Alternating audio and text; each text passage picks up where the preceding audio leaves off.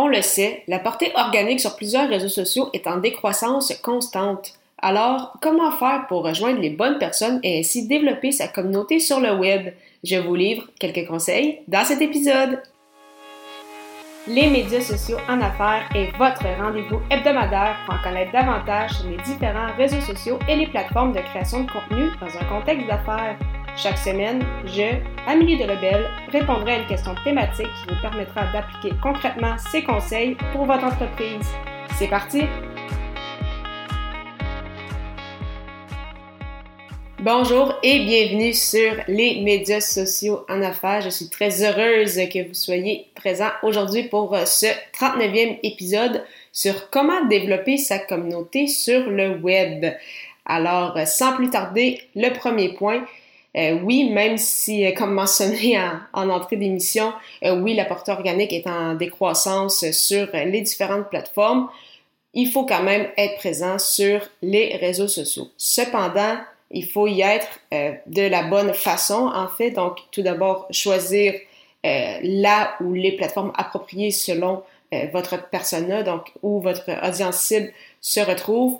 Euh, ça dépend également de votre temps. Donc, on le sait des fois au départ, euh, certaines entreprises, certaines personnes vont vouloir y aller une plateforme à la fois, ce qui est tout à fait correct parce qu'on le sait que ça change très rapidement. Donc, vraiment s'habituer à une plateforme.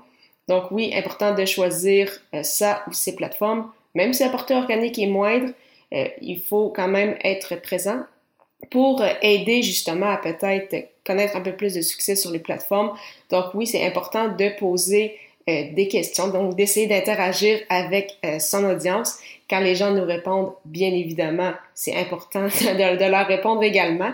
Donc, euh, des fois, on voit ça, des entreprises qui posent des questions dans des publications, les gens répondent, il y a de l'interaction, mais par la suite, l'entreprise qui démontre très peu d'intérêt, donc mauvaise chose à faire. Vraiment, si vous posez des questions, prenez le temps euh, de leur répondre. C'est très, très important, c'est même primordial.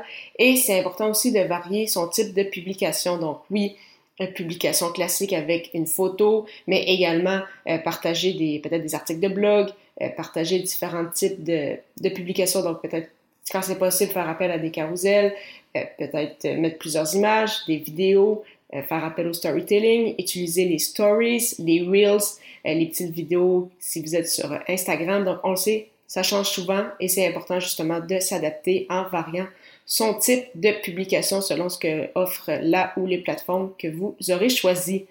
Euh, deuxième point, toujours en lien justement avec les réseaux sociaux, oui, poser des questions, c'est bien, mais euh, n'hésitez pas aussi à présenter tous vos behind the scenes, donc tout ce qui se passe à l'arrière-scène, à l'arrière-plan, comme on dit. Euh, par exemple, si vous faites euh, un live, donc pour expliquer peut-être les, raisons derrière la création de votre entreprise, quelles sont vos valeurs, quelle est votre mission, qui sont les employés qui, qui représentent votre, votre compagnie, vous comme entrepreneur qui euh, qui êtes-vous, qu'est-ce que vous aimez, qui vous êtes en fait? Donc, euh, des fois, on met beaucoup de l'avant notre entreprise, mais on, met peut-être un peu moins euh, l'emphase sur les gens qui, qui, la créent, qui la forment, les raisons, donc votre pourquoi. Donc, très, très important de, le mentionner également. Ce sont des, choses que les gens apprécient beaucoup, ce côté-là humain et vulnérable sur les réseaux sociaux. Et finalement, le dernier point, c'est bien sûr de vous impliquer, donc oui, sur vos plateformes, mais également dans des groupes, que ce soit sur Facebook, sur LinkedIn, sur euh, différents forums, euh, sur Clubhouse, si, euh, si vous y êtes également. Donc, ça pourrait être très, très intéressant d'échanger justement avec une audience, des clients potentiels ou des partenaires même qui, qui pourraient travailler avec vous. Donc, répondez aux questions posées, embarquez dans les conversations. vous pouvez même décider de peut-être faire partie d'un mastermind, comme on l'a vu à l'épisode de la semaine dernière. Donc, pour agrandir justement votre cercle de contact, connecter avec des nouvelles personnes. Donc, c'est vraiment plusieurs éléments très, très importants qui vont vous permettre au final de développer votre communauté sur le web. Donc, en résumé, comment faire cela? Être présent sur les réseaux sociaux, même si oui, la portée organique est en baisse. Pour cela, n'hésitez pas à poser des questions, à varier vos types de publications, à présenter vos behind the scenes, tout ce qui est en arrière-plan. Donc, qui êtes-vous, votre entreprise, vos valeurs, votre mission?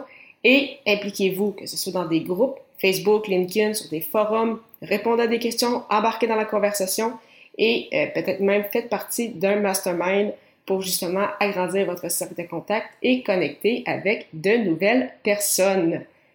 Justement, vous aimeriez lancer votre blog ou votre podcast, mais vous ne savez pas par où commencer. Heureusement, je vous propose mon guide gratuit Le pouvoir de la création de contenu qui vous livrera les premières étapes pour démarrer votre aventure dans la création de contenu. Pour le télécharger, simplement vous rendre au anidelabel.com baroblique guide. La semaine prochaine, je répondrai à la question quelle plateforme choisir pour votre entreprise? Ne manquez pas ça!